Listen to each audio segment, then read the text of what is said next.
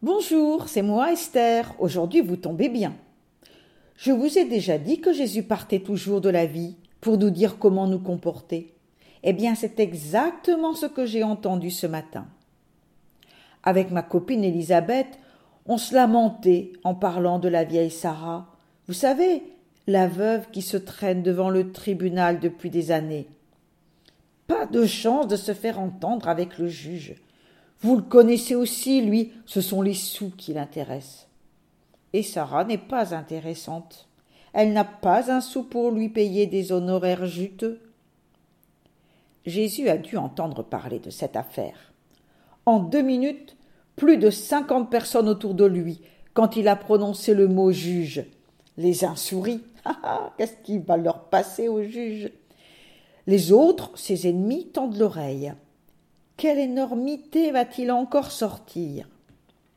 Finalement, ceux qui cherchaient la bagarre ont été déçus. Jésus n'attaque pas le juge. Oui, dit-il, le juge s'est fait tirer l'oreille. Il aurait volontiers envoyé promener la veuve.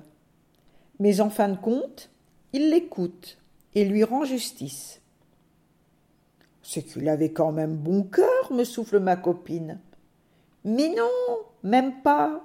C'est bêtement parce qu'il en a eu marre de voir la veuve à sa porte, de l'entendre gémir et réclamer. Alors, pour avoir la paix, il a sorti le dossier et a réglé le problème tout de suite. Je viens de vous dire que beaucoup sont partis assez déçus. Ils attendaient une charge contre les juges, contre les gens de pouvoir.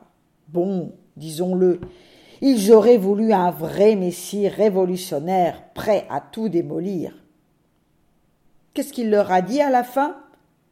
Dieu fera justice à ses élus, à condition qu'ils ne baissent pas les bras, qu'ils continuent à le supplier, nuit et jour, comme la veuve. C'est un conseil qui n'a l'air de rien.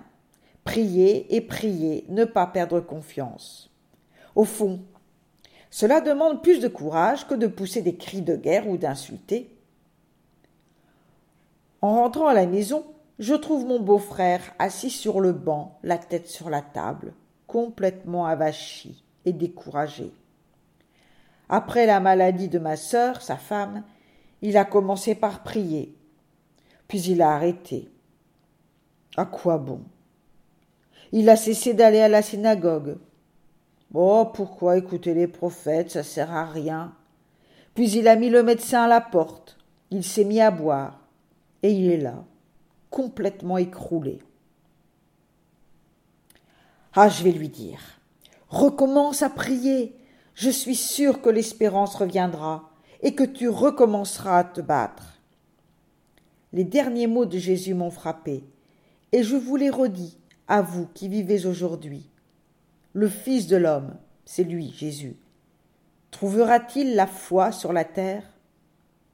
Je vous pose la même question que je me suis posée en ce temps-là. Avez-vous la foi, vous qui ne croyez que dans l'argent, dans le plaisir facile, vous qui ne croyez que dans le pouvoir ou la violence, vous qui vous bourrez de drogue, ou tout bêtement, comme votre pape l'a dit aux jeunes, vous qui confondez le bonheur avec le canapé,